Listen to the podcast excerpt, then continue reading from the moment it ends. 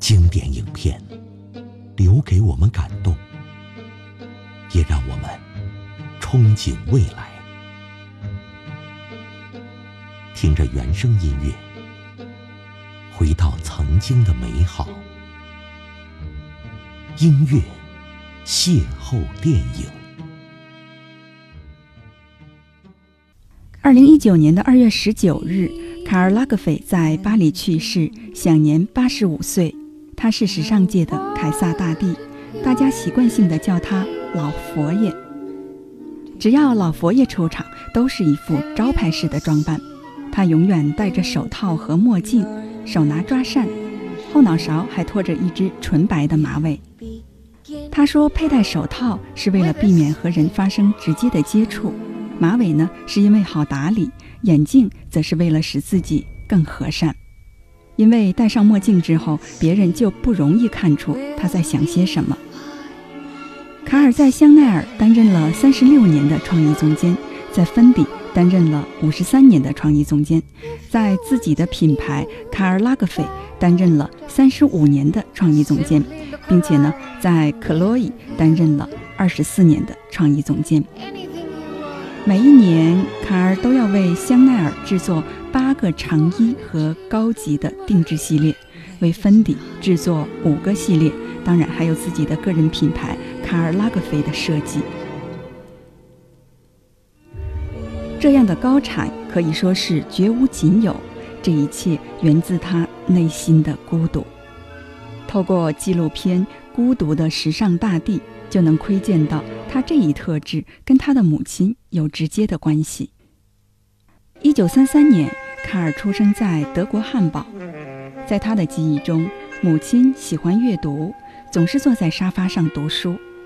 当卡尔说话时，母亲会让他说快一点；在他弹琴时，母亲会走过来关上琴盖说：“画画吧，画画没有噪音。”他对孩子们的要求是：要么努力，要么闭嘴。母亲在穿衣打扮方面非常的考究，她每天都要换几套衣服。别人遛娃都去公园，这个妈妈则喜欢带着孩子们去逛高级的时装店。受母亲的影响，卡尔很小的时候就会吩咐仆人把自己的衣服熨烫平整。长大以后，母亲更是要求他每天都要穿上与昨天不一样的衣服，因为有一位比较疏离的母亲，她不喜欢跟同龄的小孩交朋友。童年时期的卡尔，大多数的时间都是一个人待在角落里看书或画画。能够不被别人打扰，一个人读书、看报、画画、搞设计，对于卡尔来说是一件非常奢侈的事情。他在纪录片《孤独的时尚大地》里这样诉说孩提时代的自己：童年时代唯一一直在思考的是如何变得不同，使自己变得更独特。我觉得自己必须从本质上同别人不一样。我把想要与众不同这一点看作一种野心，当成一种兴趣，看作一切。尤其是我不想跟任何我能看到的东西有任何的相似之处。卡尔十四岁时来到了巴黎。一九五四年，在国际羊毛局一场全球设计大赛中，他的设计从几千张作品中脱颖而出，获得了大一组的第一名。因为作品深受时装大师皮埃尔·巴尔曼的欣赏。卡尔成为了一名小助理，正式的进入了巴黎的时装界。这里我们需要科普一下皮埃尔·巴尔曼。一九四五年，皮埃尔·巴尔曼创建了欧洲的高级时装定制屋。他与克里斯汀·迪奥是好朋友，他的服装受到赫尔本和费雯丽的追捧。一九八三年，四十九岁的卡尔进入了香奈儿，正式的成为这个品牌的首席设计师。一上任，他就剪短了香奈儿一贯的长裙，将服装的色调变得鲜艳明丽，增加了链子和珠宝等装饰，给香奈儿带来了全新的感觉。